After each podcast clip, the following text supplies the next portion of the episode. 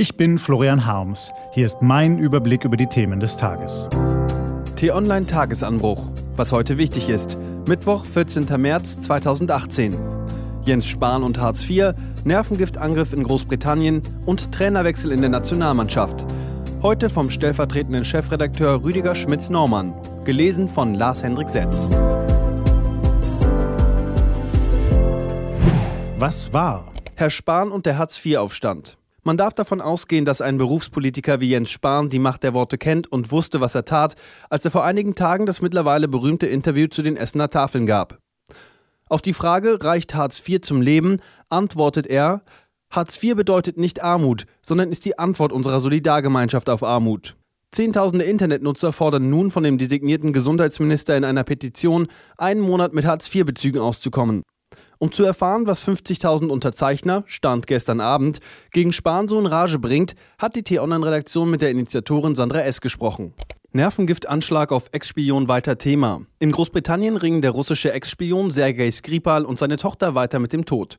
Nun steht fest, bei dem Attentat auf den russischen Überläufer ist ein Nervengift aus sowjetischer Entwicklung zum Einsatz gekommen, Novichok, zu Deutsch Neuling. Die britischen Ermittler und die britische Regierung gehen davon aus, dass Russland die Fäden bei dem Anschlag zog. Nun packt ein russischer Forscher aus, der half, das Gift zu entwickeln. Er schildert, wie es wirkt. Es lähmt Menschen, es verursacht Krämpfe und du kannst nicht atmen, erklärte Wilmir Sajanov der Daily Mail. Die komplette Geschichte lesen Sie auf t-online.de. Jones raus, Rubisch rein. Überraschend war die Entlassung von Steffi Jones als Bundestrainerin der deutschen Frauennationalmannschaft nach den jüngsten Ereignissen nicht.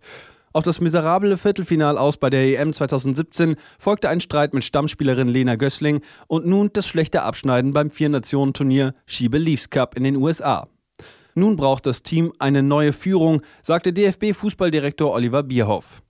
Übergangsweise geht dieser Job an einen alten Bekannten, der im Frauenfußball jedoch ein Neuling ist. Horst Rubesch. In rund drei Wochen ist er zum ersten Mal gefordert, im Topspiel der WM-Qualifikation gegen Tschechien. Was steht an? Die T-Online-Redaktion blickt für Sie heute unter anderem auf diese Themen.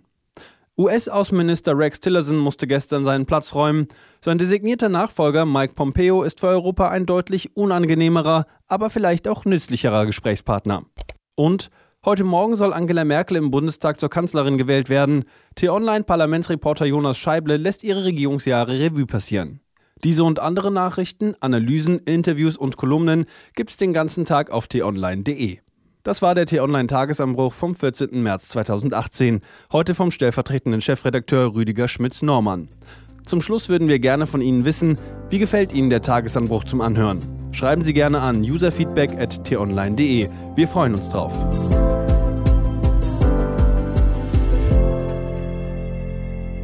Ich wünsche Ihnen einen frohen Tag.